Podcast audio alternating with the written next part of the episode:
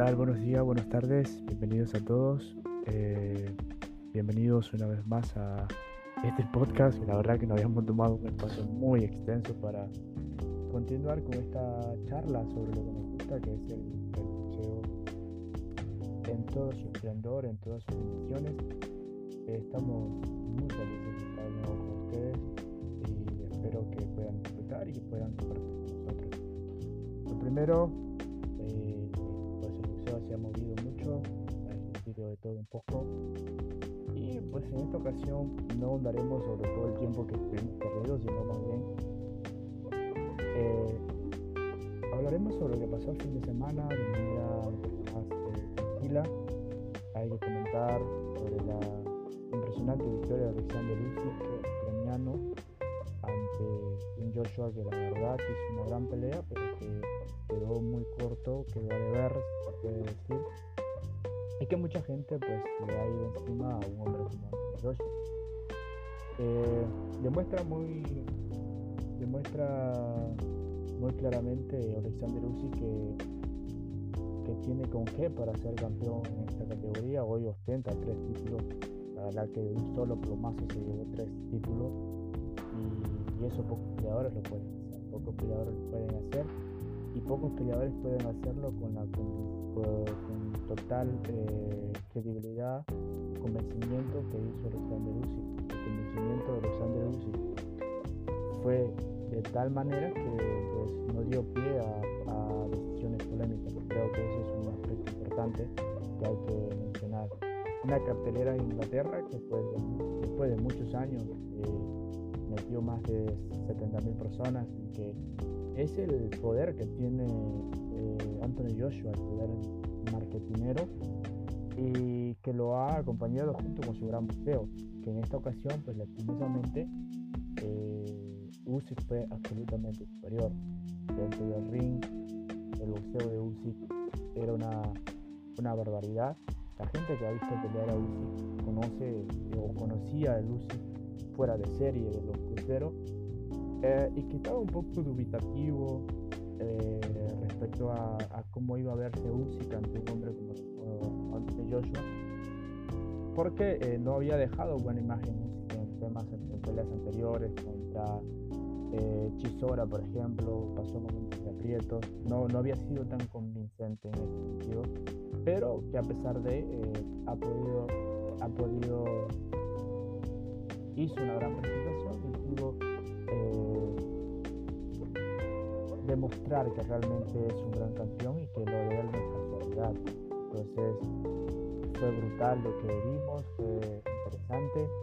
La verdad que nos ponemos un poco más eh, salomónico, tendríamos que poner a Alexander Usyk de puesto número uno, no por esta victoria, sino por todo lo que representa Alexander Usyk, ha hecho Alexander Usyk por la carrera de apenas 19 combate y, y, aparte también eh, por su boxeo, por la comodidad y por la facilidad con la que, que ha estado ganando sus peleas, o por lo menos sus peleas más importantes o más impactantes. Eh, son peleas que él ha sabido manejar y también son peleas en donde él ha ido a las casas de los campeones. Qué curioso el caso de Lucy. Eh, hace poco ah, hablábamos en nuestro portal del último round que pueden pasar aquí a, darle like y a suscribirse. hablábamos del caso de Casimiro, que no que había peleado casi en 10 países.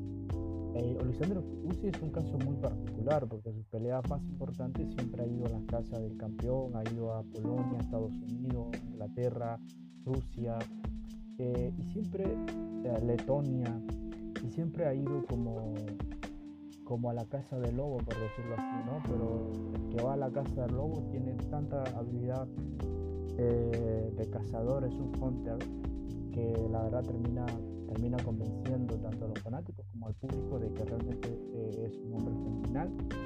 Es la versión de Lomachenko en peso pesado, eso es una realidad.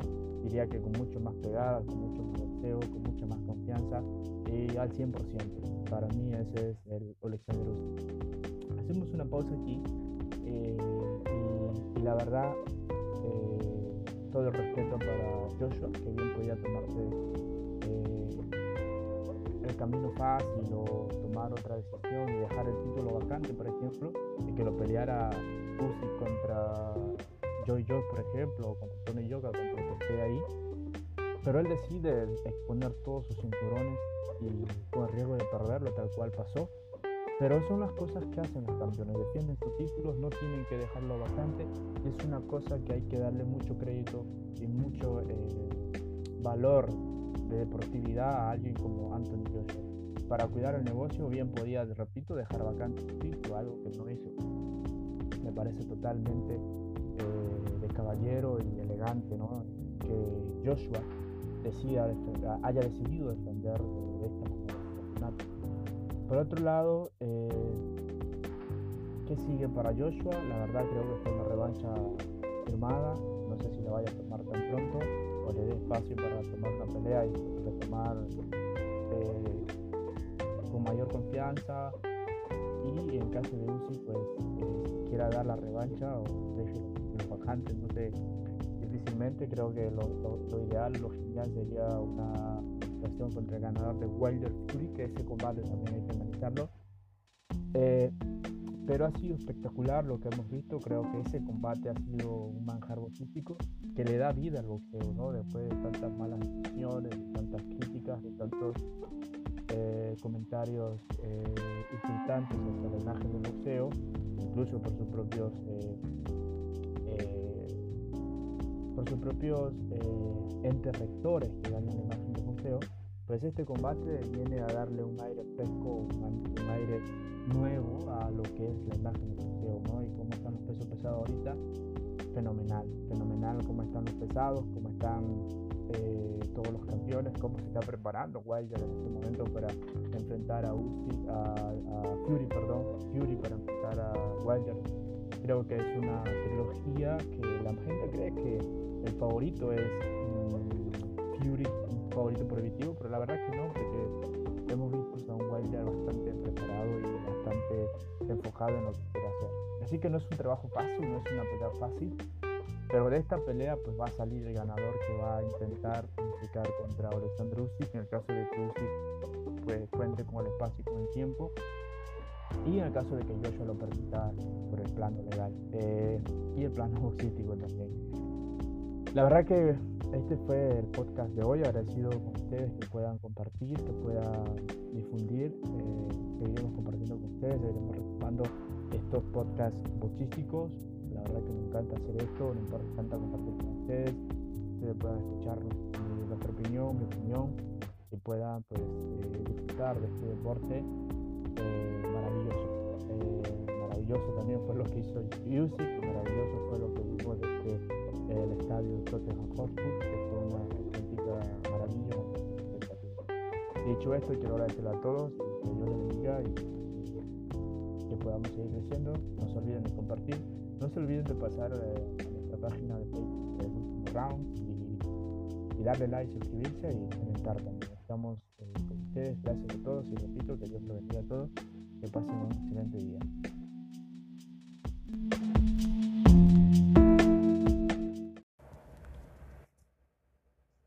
Bienvenidos damas y caballeros una vez más a su podcast eh, para hablar de boxeo. Sean bienvenidos todos.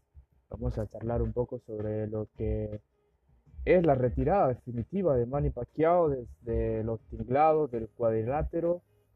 Un hombre que nos regaló emociones, que nos regaló noches espectaculares.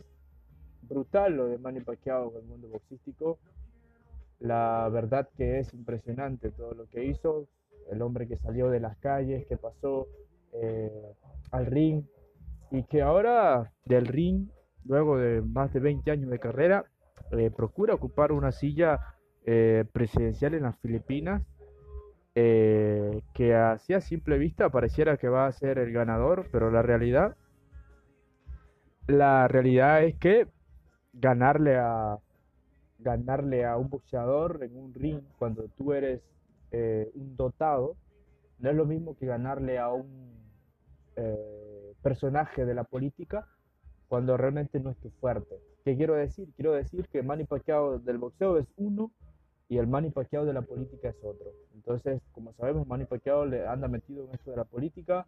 Actualmente es senador por el Partido Oficialista de la Filipina y que por parte del presidente Rodrigo Duterte eh, lo colocaron como el candidato. Es una jugada políticamente hablando muy estratégica porque saben del carisma, saben del cariño que la gente le tiene al Pac-Man y saben que colocar al Pac-Man allí le da muchas posibilidades a ese montón de gente que está ahorita eh, dentro de la política, pues seguir haciendo eh, dinero a costa de la política.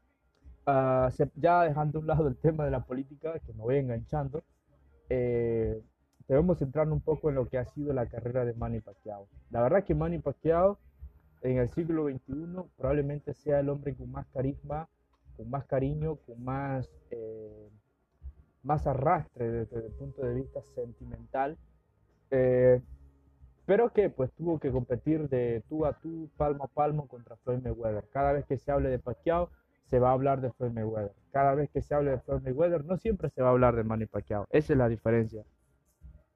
Y, y es un tema eh, es un tema muy particular, cómo, cómo la gente lo ve, cómo la gente ve el boxeo, cómo la gente, eh, eh, cómo la gente busca relacionar a un peleador con el otro.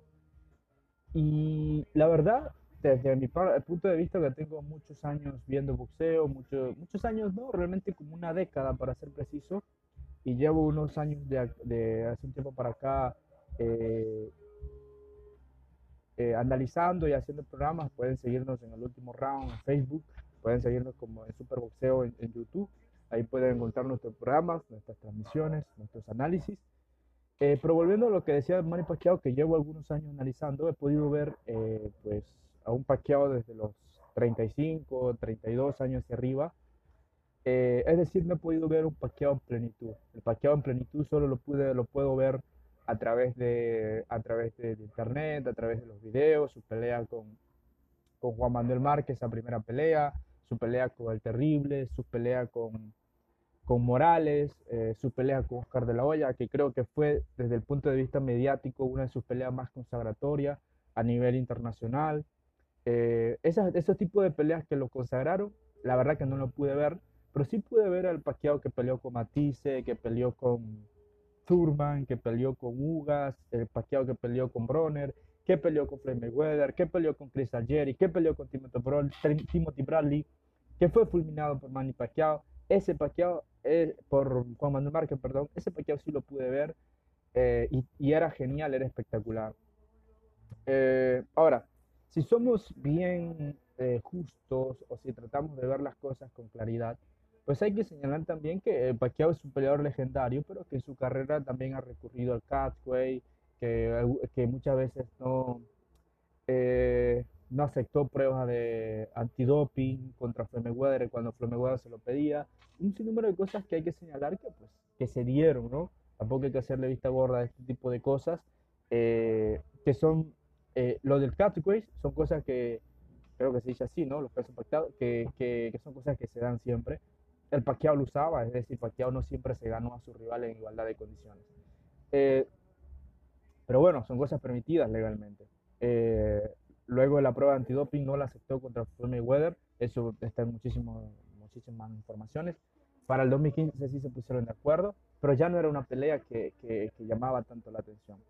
Más allá de esas cositas, de esos puntitos negros eh, que se pueden mencionar, podrían mencionar, pues la carrera de Pacquiao es absolutamente legendaria, me parece descomunal, me parece que le pone fin a una época de boxeo en donde difícilmente volvamos a ver otro Pacquiao, desde el punto de vista eh, comercial como desde el punto de vista deportivo, no vamos a volver a ver a otro Manny Pacquiao eh, porque no lo hay, no lo hay. Si hoy la figura es Canelo Álvarez, Canelo Álvarez no tiene el carisma que tiene Manny Pacquiao, eh, sí tiene carisma, pero no tiene eh, todo ese arrastre de Manny Pacquiao. Entonces, eh, genial, genial lo que hace Pacquiao, me parece sensato.